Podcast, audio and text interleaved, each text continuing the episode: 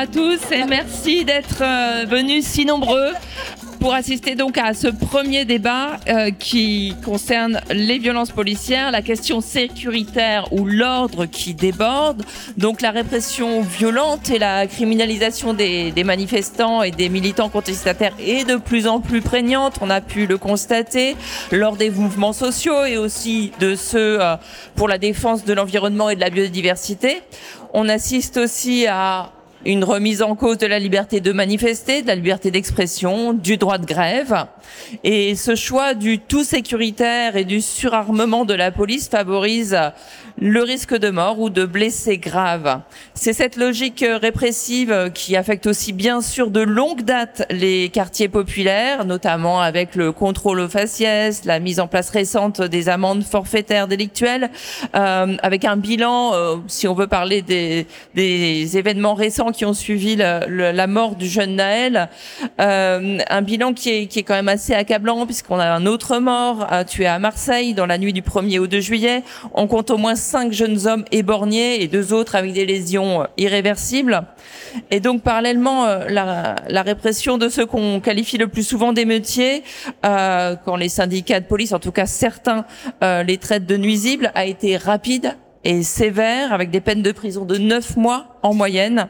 On va reparler de tout ça, sur, on va reparler de ce triste épisode qui a marqué le début du mois de juillet dernier, mais on va aussi tenter de, de rechercher les causes structurelles et euh, d'évoquer des solutions euh, possibles face à cet ordre donc qui déborde et qui tue.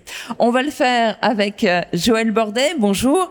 Vous êtes membre du Comité national de la Ligue des droits de l'homme et surtout psychosociologue et vos recherches portent notamment sur les quartiers populaires. Nathalie Théot, euh, vous êtes membre aussi du bureau de la LDH, avocate, membre du syndicat des avocats de France euh, et coordinatrice nationale de l'Observatoire des libertés publiques et des pratiques euh, policières. Euh, Anthony Caillé, bonjour. Euh, vous êtes secrétaire général de la CGT Police et euh, et vous avez des fans. et Thibaut Sprit, vous êtes euh, magistrat et vous êtes euh, euh, membre du du du secrétaire national pardon du syndicat de la magistrature. Va nous rejoindre. Il a un tout petit peu de retard. David Dufresne, journaliste, réalisateur, écrivain, euh, qui a notamment, euh, dont les travaux d'observation et de recensement euh, des violences policières ont été extrêmement précieuses durant les manifestations, mais pas que. Voilà, on, on va commencer euh, donc tout de suite en attendant David Dufresne. Il va, il va nous rejoindre, mais on, on a peu de temps, donc on va, on va commencer. Je vais euh, me tourner vers vous, Joël Bordet. On va évoquer les événements les plus récents, en l'occurrence les révoltes urbaines de, du mois de, de juillet dernier. Vous, vous avez analysé de longue date la situation des quartiers populaires et euh, notamment les rapports entre les jeunes et euh, la police dans ces quartiers. Vous étiez déjà sur le terrain en 2005. Donc, qu'est-ce qui a changé entre 2005 et euh, 2023 Quels sont euh, les rapprochements qu'on peut faire et quelles sont également euh, les divergences dans ce qui s'est passé? Bah, merci d'abord de votre invitation. Euh, je pense qu'effectivement, il y a à la fois une filiation avec les événements de 2005 et il y a aussi beaucoup de différences. Euh, la filiation, elle est qu'on peut pas oublier que les événements de 2005, c'est quand même nettoyer au Karcher, c'est quand même euh, les choix qu'ont été faits à l'époque euh, par Monsieur Sarkozy et le gouvernement sur la transformation de la police, dont la fin de la police de proximité, mais pas seulement la fin de la police de proximité, c'est aussi l'affaiblissement des maisons de justice et du droit, c'est aussi l'affaiblissement de l'accès au droit, et c'est l'affaiblissement d'une politique de dissuasion. Donc c'est pas que la, fin de la police de proximité, c'est toute une chaîne de vision en fait de ce que c'est que le rapport entre l'intervention, la dissuasion et l'éducation.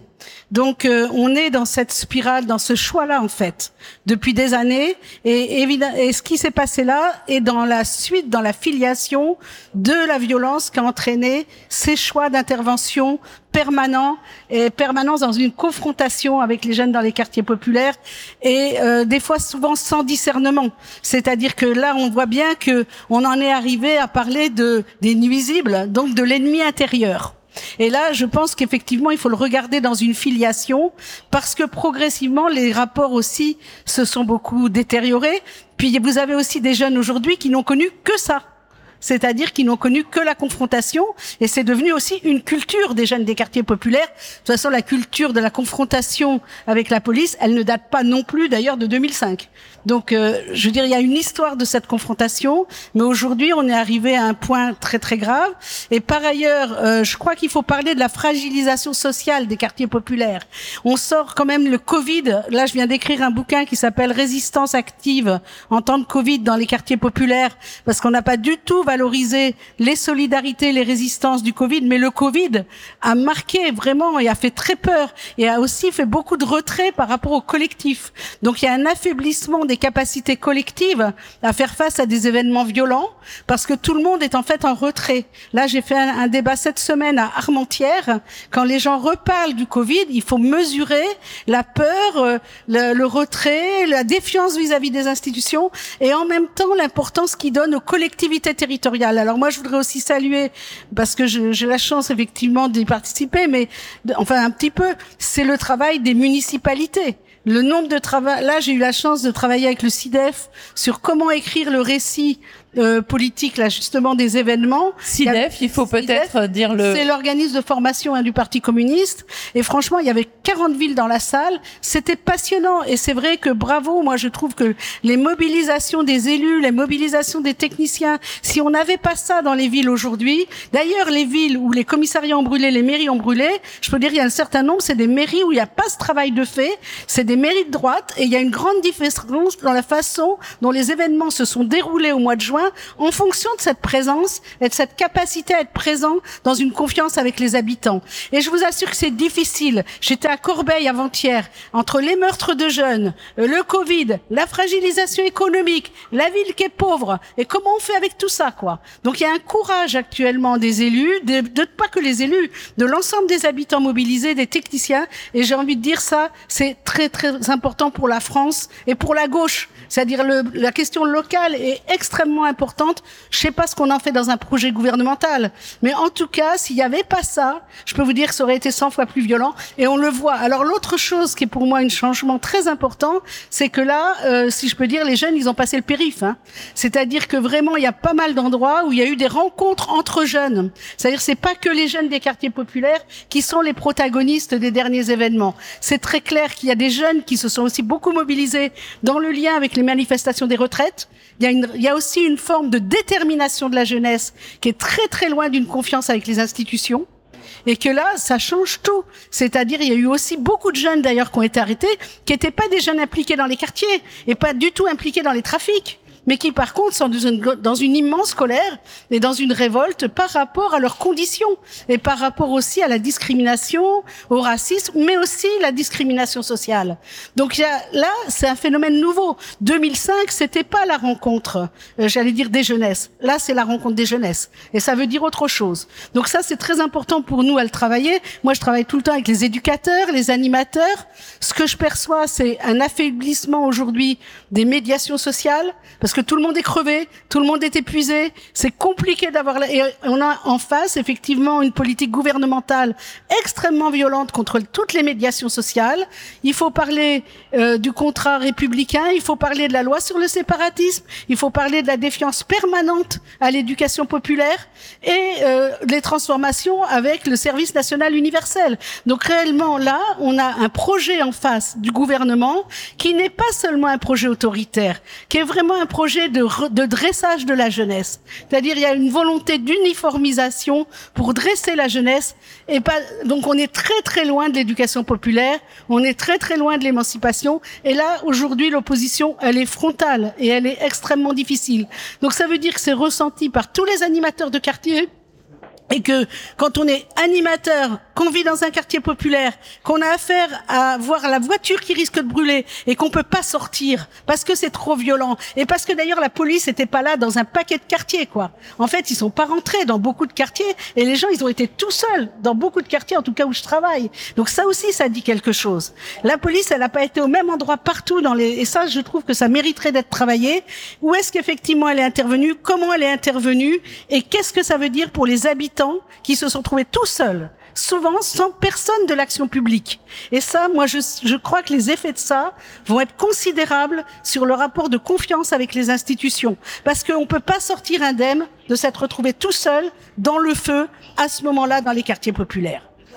Merci Joël. Cause commune à Paris, 93 ans en FM et sur le bloc 9A du DAB+. Merci beaucoup. Et effectivement, ce que vous décrivez, c'est aussi un rapport avec la police qui change.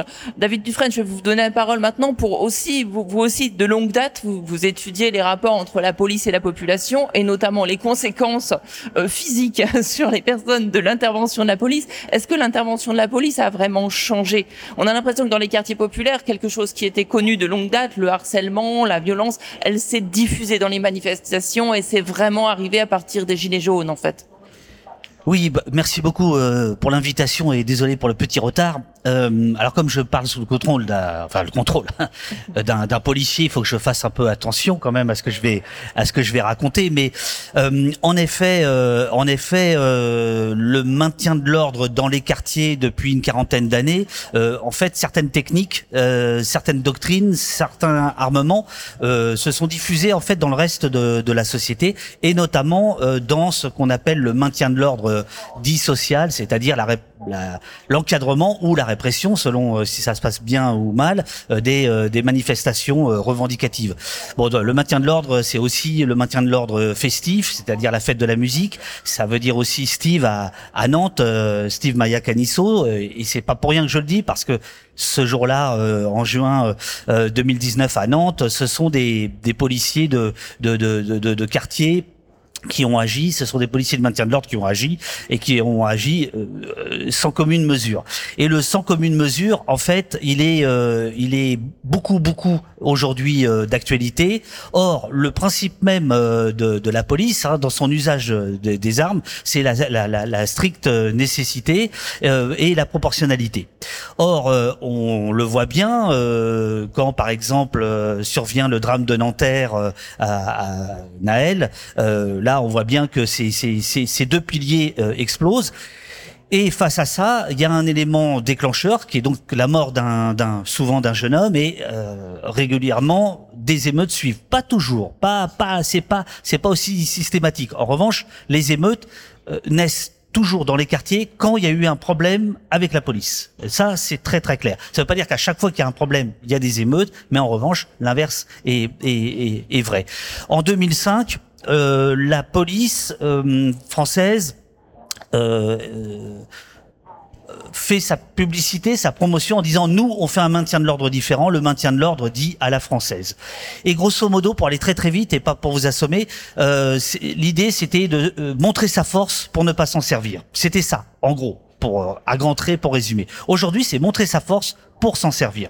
Et en 2023, on a vu euh, des services de police qui n'ont strictement rien à faire dans du maintien de l'ordre.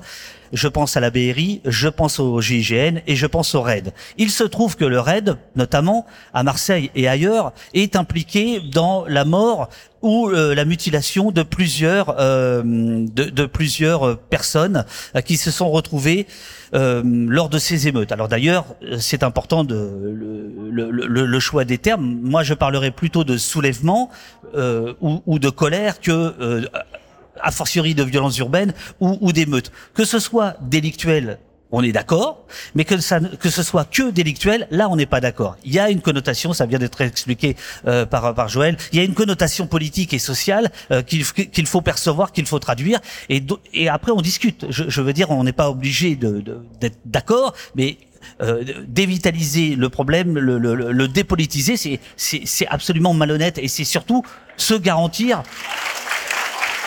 Alors, alors laissez tomber. Euh, c'est surtout se garantir que ça va se renouveler. C'est-à-dire qu'on ne veut pas régler la racine du, du problème. Or, en effet, les policiers aujourd'hui se vivent, vous l'entendez toute la journée, comme le dernier rempart de la République. Euh, si c'est vrai, alors ça veut dire que la République a totalement failli, parce que ça ne devrait pas être le dernier rempart de, de, de... et les policiers se vivent comme tels. Euh, si c'est ça le seul service public qui reste dans les quartiers, c'est qu'il y a un vrai problème de politique de la ville, de politique euh, en, en, général. Donc on envoie des policiers qui sont pas formés, qui sont pas équipés, euh, ou qui sont, même certains le disent, on est suréquipé, surformé pour les, les pour euh, euh, investir les, les, les quartiers. Mais qu'est-ce que ça veut dire? Ça veut dire que on nous on on habitue la population à une militarisation du maintien de l'ordre, au déplacement de véhicules légers blindés dans les rues. On l'avait vu lors de l'acte 4 des Gilets jaunes, rappelez-vous, c'était le, le, le, 8 décembre, après l'Arc de Triomphe qui était le premier, on avait vu des blindés de la gendarmerie arriver, défiler sur les Champs-Élysées pour un effet de sidération. Enfin, je sais pas si vous vous souvenez, mais en tout cas sur le moment, euh, c'était vraiment un effet de communication, de sidération pour dire, voilà, les choses sont très graves, on envoie des véhicules qui rappellent le Kosovo qui avait été utilisé au Kosovo, etc. Mais aujourd'hui, on n'en est plus là. C'est-à-dire que on, on, les prend pas uniquement pour figer, mais euh, pour intervenir avec une disproportion absolument, euh, absolument folle. Et en effet, euh, on, a, on, on voit de plus en plus du maintien de l'ordre euh, non plus encadrer, mais faire euh, ce qu'on appelle du saut de dessus, de l'interpellation, c'est-à-dire c'est la bacisation euh, de, de, de, de, la police. Et la BAC, il faut toujours le rappeler, elle naît de l'autre côté de, de, Paris, elle naît en, euh, à la fin des années 60 en Seine-Saint-Denis. C'est la première fois que c'est utilisé. C'est un, euh, une, une police qu'on va tester et qui en fait c'est totalement généralisé et qui est à la base d'énormément de, de, de, de problèmes. Merci. On viendra vers vous tout à l'heure. Euh, je voudrais donner euh, la parole maintenant à, à Anthony Caillet, qui représente un syndicat CGT minoritaire hein, dans, dans, la police. C'est pas c'est pas vous qui co-gérez la police très clairement, Anthony. Mais euh, la question que j'ai envie de vous poser, c'est euh, au sein de cette institution, bon bah les dysfonctionnements ont l'air assez euh, manifestes. Euh, vous qui les voyez un petit peu de l'intérieur, euh, c'est quoi? C'est un problème de formation? On a l'impression qu'il y a aussi un gros problème de de peur des policiers qui considèrent chaque personne comme un ennemi et qui vont euh, tirer sur les gens. Il y a eu beaucoup de cas là récemment de gens qui se sont fait tirer dessus juste parce qu'ils étaient là et on leur dit d'ailleurs vous êtes là au mauvais endroit au mauvais moment. Donc euh, euh, Comment ça se passe au niveau de, des donneurs d'ordre? Comment ça se passe au niveau de la formation? Comment ça se passe au niveau des armes? Euh, Où est le problème? Ben, le problème, il est que le contrat social euh, qui devait être mis en œuvre, c'est-à-dire une police au service euh, des citoyens, en fait, il, il aujourd'hui n'existe pas. On peut euh, estimer qu'il est au service de l'État, mais moi, je pense qu'il est surtout au service du gouvernement. Et donc, il y a quand même aujourd'hui une manipulation euh, des forces de police euh, à l'endroit notamment des quartiers, euh, des manifestants, de la vie associative, euh, qui, qui, à mon avis, ne souffre euh, d'aucune interprétation. Et on a plusieurs difficultés là-dessus. Déjà, on a un choix sémantique du politique qui est fait depuis euh, l'arrivée de Nicolas Sarkozy, avec des termes très guerriers, euh, un profil très martial, une, un changement de doctrine, la fin de la police de proximité, la mise en place du nouvel uniforme qui est très euh, très militaire, euh, l'arrêt euh, d'une euh, d'un vocable enquêteur, gardien de la paix. On vous parle de force de l'ordre, on parle plus de gardien de la paix, c'est quelque chose qui n'existe plus.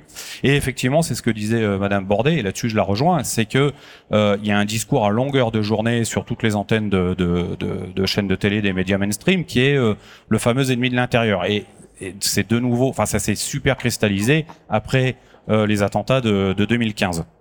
Et donc la police nationale, elle n'échappe pas non plus aux politiques publiques, elle se paupérise de plus en plus, on fait des, des formations de plus en plus courtes, on embauche de moins en moins, on fait partir en retraite de plus en plus de monde le plus rapidement possible. Et donc on a un tuilage déjà qui est mal fait.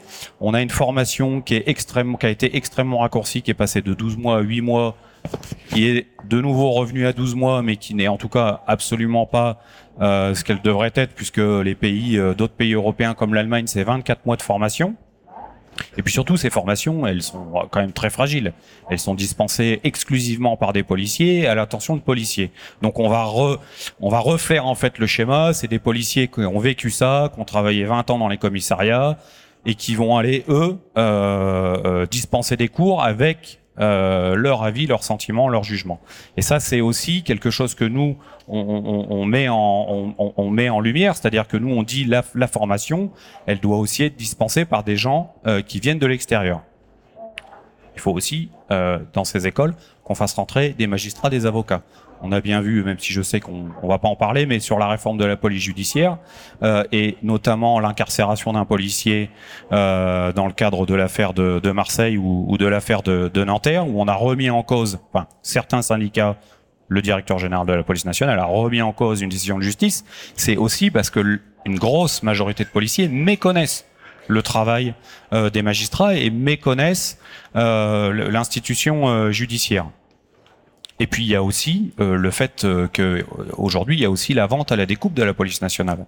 Clairement, on ne professionnalise, on professionnalise de moins en moins euh, les services, par exemple euh, spécialisés dans le maintien de l'ordre, les CRS et euh, les gardes mobiles. On les remplace par des équipes pluridisciplinaires, les BAC, les Bravem, la BRI, le RAID, qui n'ont absolument rien à faire dans un maintien de l'ordre. D'ailleurs, les CRS, les professionnels, euh, s'en plaignent énormément. Euh, pour eux, c'est une contrainte supplémentaire à avoir à gérer ces équipes-là au milieu des, euh, de, des manifestants.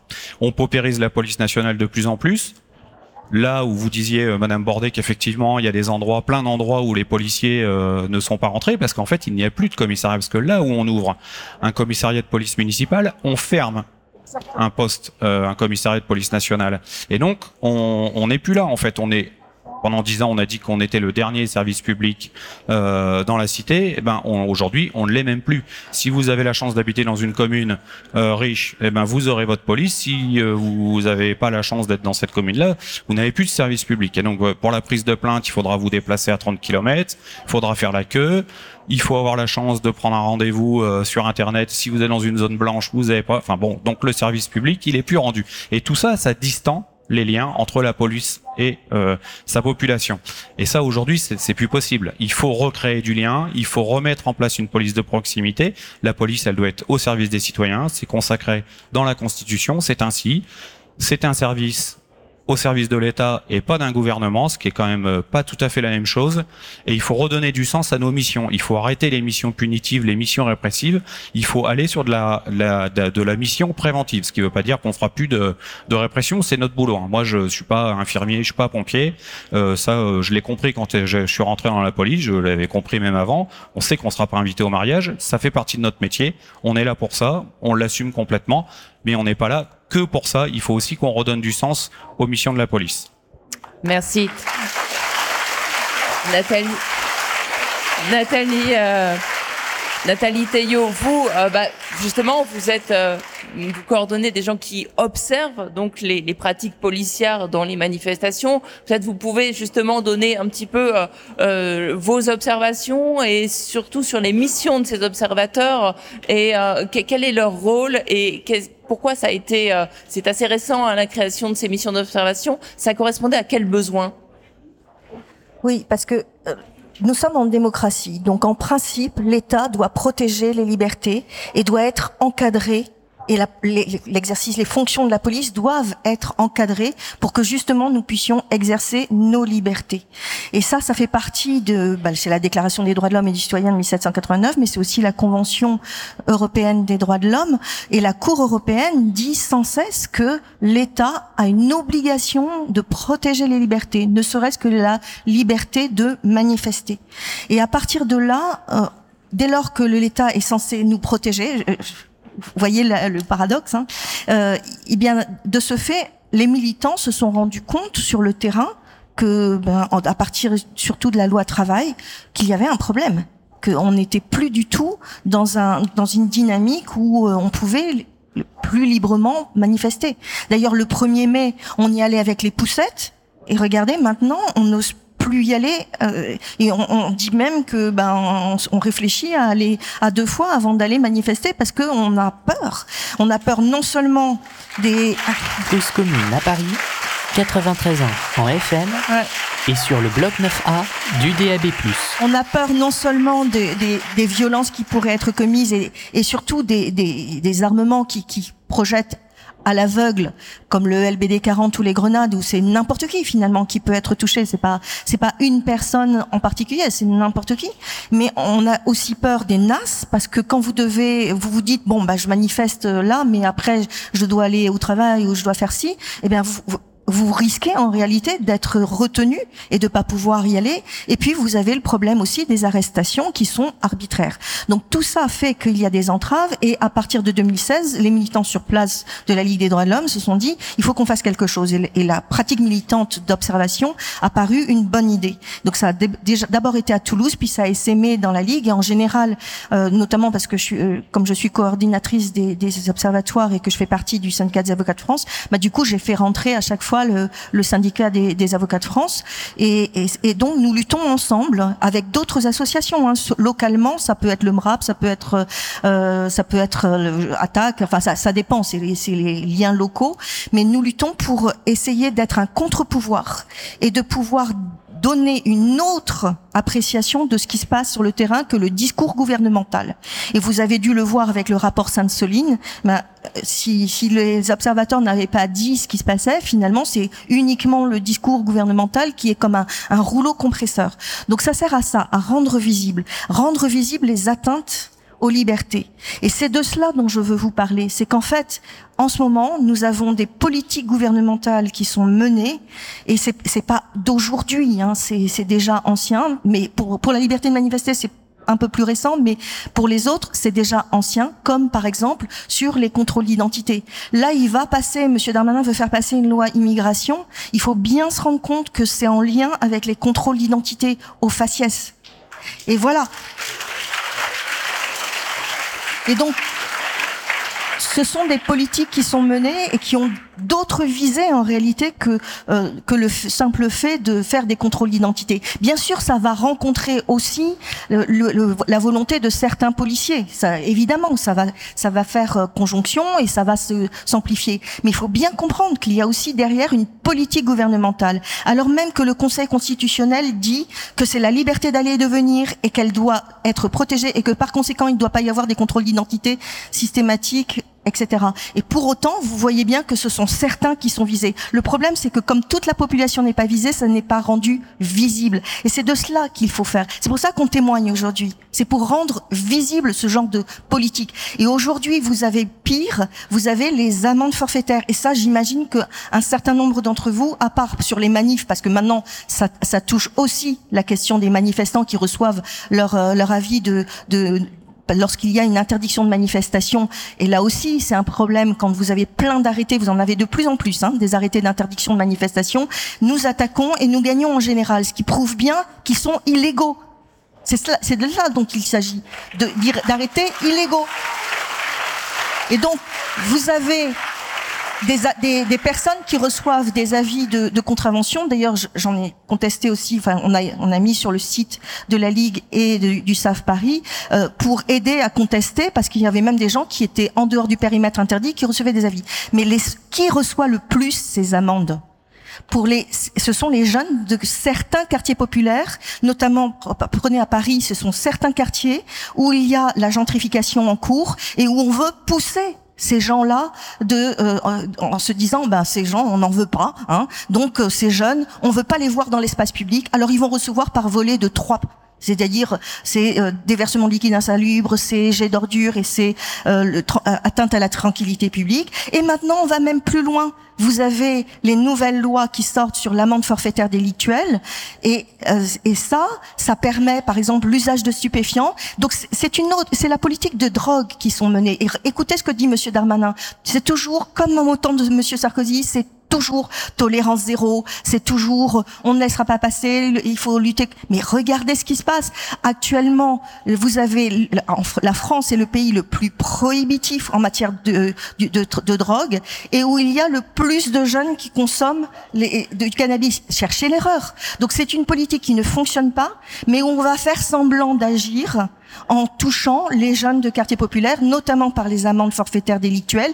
Délictuelles, ça veut dire que un, ça reste un délit et ça veut dire que c'est au casier judiciaire. Ça veut dire que ça va impacter derrière leur avenir parce qu'ils risquent d'avoir des problèmes pour certains métiers, de la sécurité par exemple. Et puis ça va toucher les familles parce que les familles, alors pour le pour délictuel, c'est pas encore les mineurs, mais Monsieur Darmanin dit qu'il voulait le faire passer à, à, partir de 16 ans. Et nous avons tout un procédé comme ça qui touche toujours les mêmes et qui est donc dans de la discrimination et raciale et euh, sociale. Et quelque chose qui est invisible. Vous n'en entendez pas parler. Mais pour autant, ça a vraiment un impact. Merci Nathalie. Et on comprend bien qu'il y a une sorte de continuum de cette violence, qui est une violence policière, et aussi, on va en parler avec Thibaut Strick du, syndicat de la magistrature, une violence judiciaire aussi. Euh, vous, qu'est-ce que vous avez pu observer, euh, notamment, on peut parler de la réponse euh, pénale des, jeunes qui ont participé aux manifestations et aux révoltes urbaines très récemment. Je crois que la, peine moyenne c'est neuf mois, et pour parfois des gens qui avaient des casiers judiciaires vierges, et donc c'est ça paraît beaucoup quand même. Oui, c'est beaucoup. Alors on peut, on peut élargir le, le, constat du lien entre euh, la justice et ce qui lui est demandé de faire quand il y a un trouble à l'ordre public tel que le gouvernement demande à la justice d'être particulièrement ferme, particulièrement répressive, rapide, etc. Ce, que je veux dire avant de, répondre à cette question, c'est euh, euh, que fait euh, un juge toute la journée, un magistrat toute la journée, même un magistrat du syndicat de la magistrature, il lit des procès-verbaux établis par des enquêteurs, il est dépendant de la police. Il demande à la police d'aller entendre telle ou telle personne. Il demande à la police d'exécuter des décisions de justice. Il y a un lien énorme entre la police et la justice. Euh, beaucoup de médias, de personnes, de syndicats euh, nous ont fait le procès, syndicats de la de venir aujourd'hui à la fête de l'humanité pour parler de police notamment, en oubliant que euh, on est fondamentalement lié à la police et que le rendre visible, rendre visible certains des dysfonctionnements, ça fait partie de notre travail de syndicat de magistrats.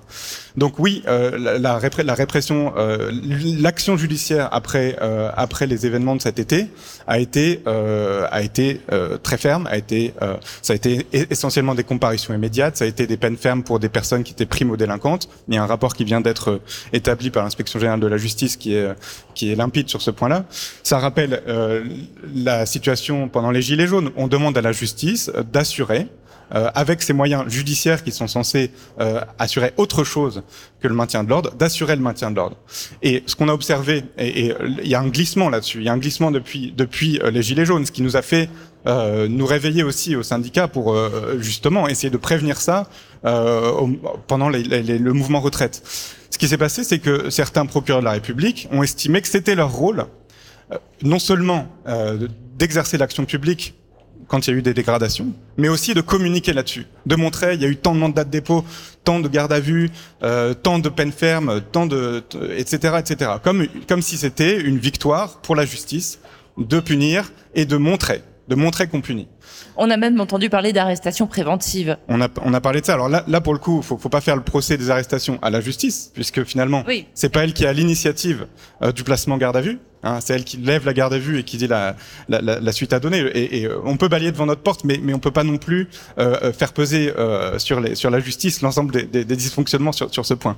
Mais vous avez complètement raison sur l'idée que euh, la justice a joué un rôle qui, de l'extérieur et surtout de la, de la part des personnes qui étaient dans ces, dans ces mouvements, euh, un rôle d'allié objectif du euh, mouvement répressif et de, du rétablissement de l'ordre. Hein. Alors que la justice, son rôle constitutionnel, c'est de veiller à la garantie des libertés. Et c'est là-dessus que, quand on nous a proposé le thème du, le thème du débat d'aujourd'hui, l'ordre qui déborde, euh, on n'avait pas immédiatement pensé aux violences policières particulièrement. C'est, c'est, ce qui est intéressant là-dedans, c'est que la question de l'ordre, euh, la préoccupation sécuritaire devient euh, une préoccupation première pour beaucoup de nos collègues, euh, alors que leur mission constitutionnelle, c'est euh, la garantie des libertés individuelles, hein, de faire en sorte que justement le maintien de l'ordre, l'action de la police n'aille pas trop entraver sur la liberté et de, de faire cette balance-là. Euh, Est-ce qu'on a euh, complètement glissé nous-mêmes euh, dans ce dans ce travers? Est-ce que cette préoccupation sécuritaire est devenue nous a complètement nous a nous, nous est désormais complètement centrale dans, dans, la justice? Je, pense pas, puisqu'on on est encore là pour pour dire que pour beaucoup d'entre de, nous c'est pas le cas et il faut qu'on puisse le rendre visible. D'ailleurs, on remercie énormément le Figaro, CNews d'avoir rendu si visible notre présence ici et le message que l'on porte. Euh... nous écoutent. On va pas les rendre visibles à notre tour non plus. Euh, voilà, on va, on va s'abstenir de ça. Mais euh, c'est vrai que aussi la justice est dépendante bah, des pièces que lui donne du coup la police. Et ces pièces, ça peut être parfois des procès-verbaux dont on s'aperçoit, parfois un peu tard, qu'ils ont été euh, mensongers, tout simplement. Alors il y a, y a, le phénomène du faux, euh, effectivement, contre lequel malheureusement euh, parfois euh, il y a rien pour le pour le pour le démentir dans la procédure, mais il y a autre chose, c'est-à-dire que dans toutes ces toutes ces procédures qui ont eu lieu depuis depuis les gilets jaunes finalement, hein, quelque chose qui s'est vraiment institué, c'est les procès-verbaux de contexte où en fait les enquêteurs dressent un portrait de la scène globale le même dans, tout, dans toutes les procédures, où on montre que euh, voilà, la ville s'embrase, euh, euh, la rue était incontrôlable, etc.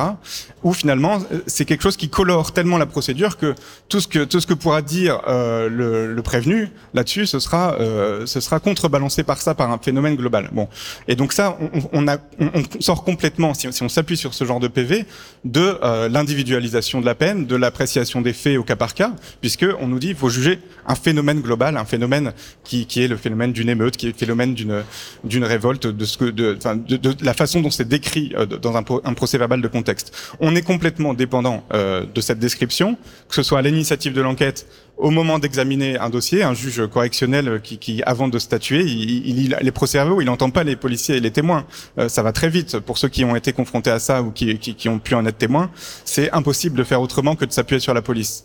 Alors comment sortir? Je ne sais pas si ça, ça, fait partie des questions, mais ça, ça fera partie. Mais avant, j'aimerais aussi, bah, il y a l'autre versant, c'est-à-dire que on a parlé de violence policière. Le terme d'impunité, quand on parle des violences policières, est quelque chose qui revient très souvent et qui se vérifie.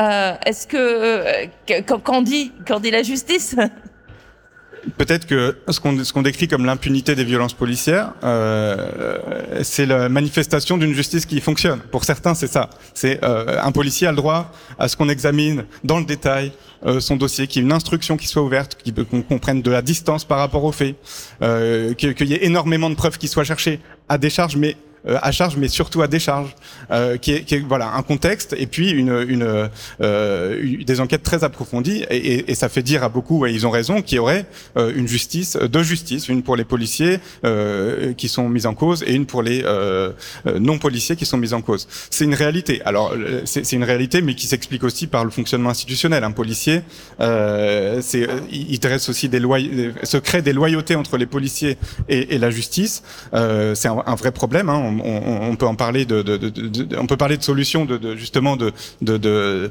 rattacher la police judiciaire à au ministère de la Justice plutôt qu'au ministère de l'Intérieur pour justement que cette loyauté ne pose pas de difficultés euh, au quotidien.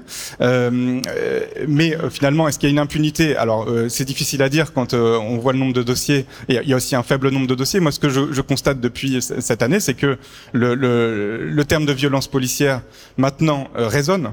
Euh, on peut plus l'ignorer. Euh, même dans la justice, nos collègues euh, savent, voient bien qu'il y a un problème. Il y a, il y a, des policiers qui se sont retrouvés en détention provisoire cette année. C'est ce qui a conduit à, à, ce mouvement de, de, de, de contestation et d'arrêt euh, d'un certain nombre de policiers. Il y a quelque chose qui est en train de se jouer dans la prise de conscience. Euh, alors peut-être que l'impunité a existé, mais il y a quelque chose qui est en train de changer aujourd'hui.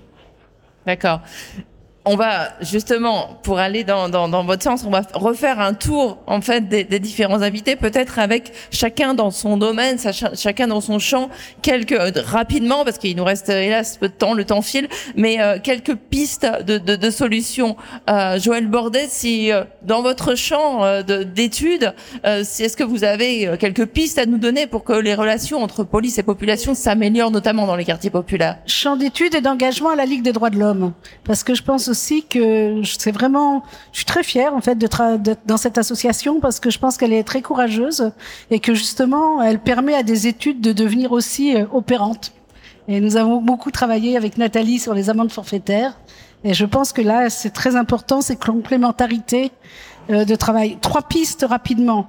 Première piste, c'est vraiment effectivement pas se faire avoir par la technicisation délictuelle de ce qui se passe. Et que travailler sur la recontextualisation permanente et à la fois démontrant que c'est un projet politique et que c'est aussi effectivement pas possible d'isoler en fait les faits les uns des autres. Et pour ça, je pense qu'il faut aller travailler sur des thèmes très importants. Par exemple, aujourd'hui, la punition des parents. Vous avez bien vu comment le gouvernement va vers la punition des parents jusqu'à faire pression sur les bailleurs sociaux pour sortir des habitants de leur habitat c'est extrêmement grave. Donc les luttes à mener, qui sont en fait des luttes connexes entre euh, cette stratégie de la force justice-police en lien avec des faits sociaux comme celui-là, c'est fondamental. Et c'est fondamental comme onde de choc dans les quartiers populaires. Vous imaginez ce que ça fait des gens sortis de leur logement dans un quartier populaire.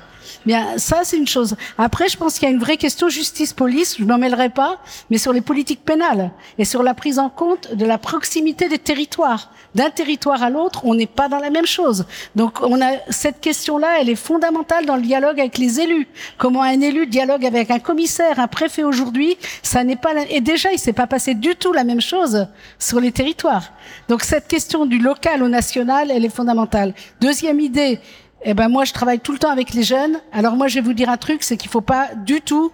Faut les écouter, il faut travailler avec eux. Ils sont en danger. La première chose, c'est que les jeunes sont en danger. Ils sont en danger de protection. Voilà. Cause commune à Paris, 93 ans en FM et sur le bloc 9A du DAB+. Et, et, et le risque qu'on connaît, d'ailleurs, moi je travaille au Brésil, je travaille au Sénégal, je travaille dans des contextes où vraiment l'autodestruction de la jeunesse, elle est présente. On est dans des processus d'autodestruction. Moi je mène des recherches internationales sur comment passer de l'autodestruction à la démocratie et l'émancipation. C'est extrêmement important de dire, de qualifier ce qui s'est passé. On n'est ni, peut-être pas ni dans la colère, ni dans la révolte, mais dans de l'autodestruction.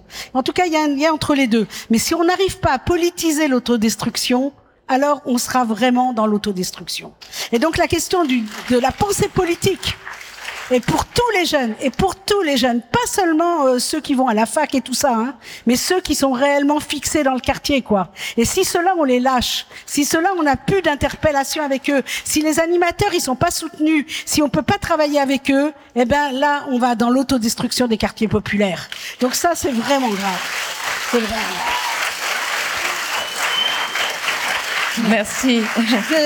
C'est vrai que vous parlez à une passionnée de la question, parce que vraiment, là, il y a un et il y a des forces de vie, il y a des forces formidables pour inverser. J'étais avant-hier à Corbeil, meurtre de jeunes, mais les meurtres de jeunes aujourd'hui, c'est le produit de cette autodestruction. Comment effectivement on fait le récit des meurtres sur une ville comme Corbeil pour sortir Corbeil de chez Dassault? Je veux dire, c'est il y a un travail formidable qui est en train de se faire. Comme ailleurs hier, euh, Patrice Leclerc, Gennevilliers, le gymnase qui brûle, qui c'est qui est en première ligne? Le maire avec les élus et 200 habitants. Donc euh, c'est pas rien quoi. Donc cette question de la mobilisation au quotidien pour ne pas accepter la destruction, elle est fondamentale. Dernière idée, ne pas abandonner la question du racisme et de l'ennemi intérieur. De fait, la France est un potentiel raciste ou de fait, et là la, la question, nous avons un, nous avons affaire à une jeunesse postcoloniale, post-ouvrière. Que devient la jeunesse postcoloniale, post-ouvrière dans la France de 2023 Comment ça fait lien avec ce qui se passe au Maroc, avec le fermeture de visas, avec les politiques migratoires? Oui, la France est en train de s'isoler des jeunesses de tous les pays. Voilà. Merci. Il y a du Merci. travail. Euh, David Dufresne, euh, je voudrais aussi qu'on parle du, du, du contrepoids face aux violences policières. Vous avez pu observer, notamment, euh, votre film le montre, euh, il montre des mutilés, mais il montre aussi des gens qui se solidarisent, des gens qui visi- visibilisent ce qui leur arrive, ce qui n'était pas le cas auparavant. Il y a quand même aussi cet espoir d'une grande solidarité et d'une réaction possible à la violence. Ah oui, oui, oui, très certainement. Depuis une quarantaine d'années, euh, par les quartiers, par les collectifs, par les familles, par les proches, par euh, les avocats, par certains magistrats, puis euh, par euh, certains sociologues, des documentaristes, puis des journalistes, euh, puis des citoyens. euh, cette question euh, euh, de la relation à la police, des violences policières, depuis euh, au moins les années 80, voire 70, elle se pose de plus en plus et elle est, elle est, elle est marquée. Euh, c'est la, la question du finalement du contrôle de la police. Qui contrôle la police? Est-ce que c'est la police? Qui se contrôle elle-même Est-ce que ce sont les syndicats euh, d'extrême droite qui veulent contrôler la police? Est-ce que c'est le ministre ou est-ce que c'est le citoyen? L'article 12 de la Déclaration des droits de l'homme hein, nous le rappelle. Euh, la, euh, la nécessité des droits de l'homme nécessite l'instauration d'une force publique pour l'intérêt de tous et de non et non de l'intérêt particulier de ceux qu'elle emploie. Force publique au sens révolutionnaire, révolutionnaire du terme, c'est publicité. Ça veut dire, ça doit être au nom de tous et ça doit être à la vue de tous. C'est fini la police du roi, c'est fini la police surprotégée parce que Thibault était quand même assez aimable sur l'impunité. Elle est totale. Elle est totale. Et c'est tout à fait accidentel ce qui est en train d'arriver. Pour avoir travaillé sur plus de 80 dossiers de l'IGPN, je pourrais vous raconter comment on fait pour ne pas savoir, comment l'IGPN fait pour ne pas savoir. Enfin, c'est absolument renversant. Et tant qu'il y aura cette impunité, cet aveuglement, cette surdité, euh, cette idée que on ne doit pas regarder ce qui se passe euh, au sein de la police, on n'y arrivera pas. Mais là, on est nombreux. On est nombreux. Et ta présence, euh, enfin celle du syndicat, euh, montre bien les, les limites en face, parce que c'est pas anecdotique ce que le Figaro et CNews a fait. Ça veut dire, c'est pour empêcher la moindre parole qui viendrait éventuellement heurter le, la doxa, qui serait de dire euh, la police a, euh, a, a, a- champ libre, etc. Donc, pour moi, la solution, enfin la solution quelque chose de, de- de- qui est porteur d'espoir, c'est la prise de conscience, c'est documenter, c'est filmer, c'est raconter, c'est témoigner, c'est aller assister aux comparutions immédiates, c'est faire en sorte que le changement de régime dans lequel on veut nous envoyer, c'est-à-dire celui de la police préventive, c'est-à-dire ce- celui de euh, on va euh, condamner un garçon, ça a été le cas, à neuf mois de prison parce qu'il possédait pendant des scènes de, de, de, de- des meutes, il possédait une canette, donc il possédait une arme par destination, donc potentiellement comme Minority Report, il aurait pu faire quelque chose. Ce gars-là, il est au trou aujourd'hui, juste parce qu'il avait une canette de Red Bull. Donc, ce changement de régime, c'est-à-dire une justice et une police préventive, il faut qu'on fasse très très attention à ce que ça signifie. C'est c'est quelque chose de terrible. Qu'on soit là, qu'on soit concerné, que vous racontiez à vos copains, à vos proches, à vos voisins ce que vous avez entendu, ce qui, ce qui, bon, cette, cette idée d'être présent, de répondre présent, de répondre présent, par exemple, euh, dans, euh, quand il y a eu la loi euh, sécurité globale, la manifestation monstre qu'il y a eu, euh, il y a quelques semaines, euh, à huis clos, mais c'est sur le site de l'Assemblée nationale. Je vous invite à aller lire la, déposition de la directrice des renseignements généraux, enfin du renseignement de la préfecture de police de Paris, qui dit qu'elle a été surprise, que ses services ont été surpris qu'il y ait autant de monde pour cette manifestation. Et c'était quoi? C'était la défense des libertés. Donc on doit être absolument présent et ne rien céder là-dessus. Parce que ce qui se passe dans les quartiers, ça arrive partout après. Donc ne, ne nous croyons pas à l'abri, parce qu'éventuellement, la plupart d'entre nous n'y habitons pas ou plus. Voilà. Nathalie rapidement. On va continuer le tour de table. Juste euh, pour quelques mots, s'il y avait euh, une ou deux mesures, je pense par exemple le contrôle au faciès, je pense à l'obligation pour les policiers d'être identifiés, la, LDH a porté des choses comme ça, que- que- quelles pourraient être des, des, des, des- pas, pas des solutions, mais des, des mesures qui nous permettraient de faire un pas en avant. Je vais peut-être m'adresser à vous. Parce que d'abord, je suis, au, titre de la LDH, je suis membre de la Commission nationale consultative des droits de l'homme, qui fait un, un rapport chaque année sur le racisme. Eh bien, le racisme recule en France, en réalité. Mais on ne, le problème, c'est qu'on ne l'entend pas.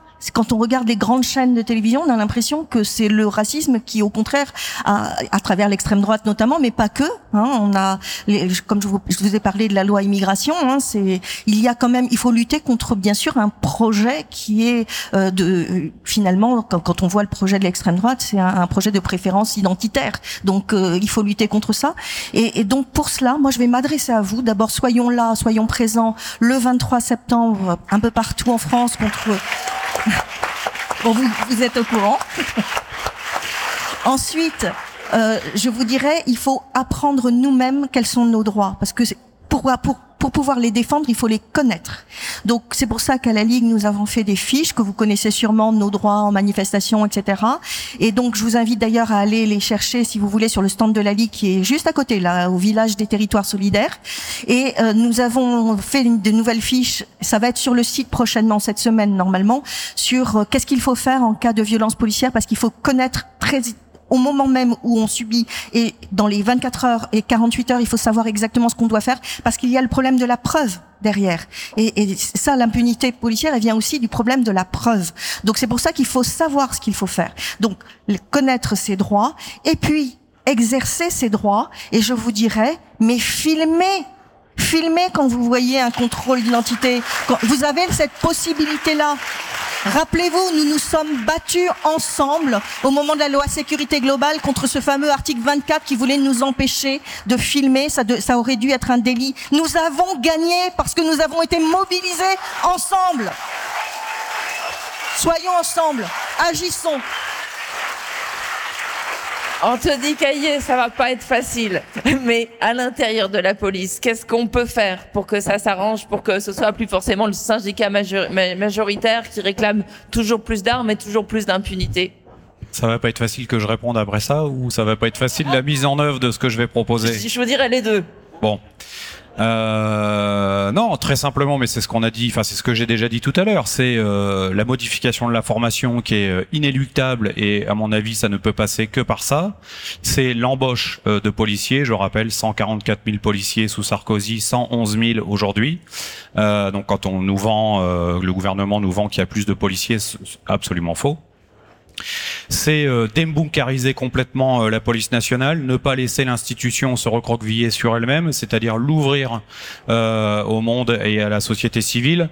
Euh, c'est en arrêter avec la politique du chiffre qui est quelque chose d'ailleurs qui est très corrélé avec le contrôle d'identité, hein, puisque le contrôle d'identité permet très facilement de faire du chiffre et de rendre de la statistique ce qui euh, donne à notre gouvernement euh, le temps de parole dont il a besoin à l'antenne euh, chaque jour. C'est démilitariser la police. Il y a un aspect missionnel, c'est ce qu'on disait tout à l'heure, c'est remettre en place une police de proximité, peu importe comment on l'appelle, mais réhabilitons en tout cas des missions de proximité et des missions de service au public. Voilà, c'est hyper important. Et peut-être aussi quelque chose euh, qu'on pourrait faire là tout de suite maintenant qui serait pas très compliqué, c'est rendre un peu de transparence à cette institution en réformant euh, l'IGPN. Euh, donnons une indépendance complète à, euh, à cet organisme, mettons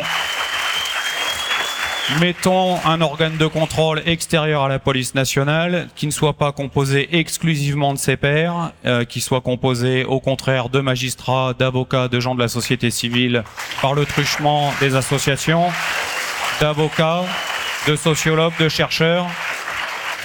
Et mettons un organe de contrôle complètement transparent qui rende des avis euh, publics chaque année avec des publications. Et je pense que déjà, on aura fait un grand pas.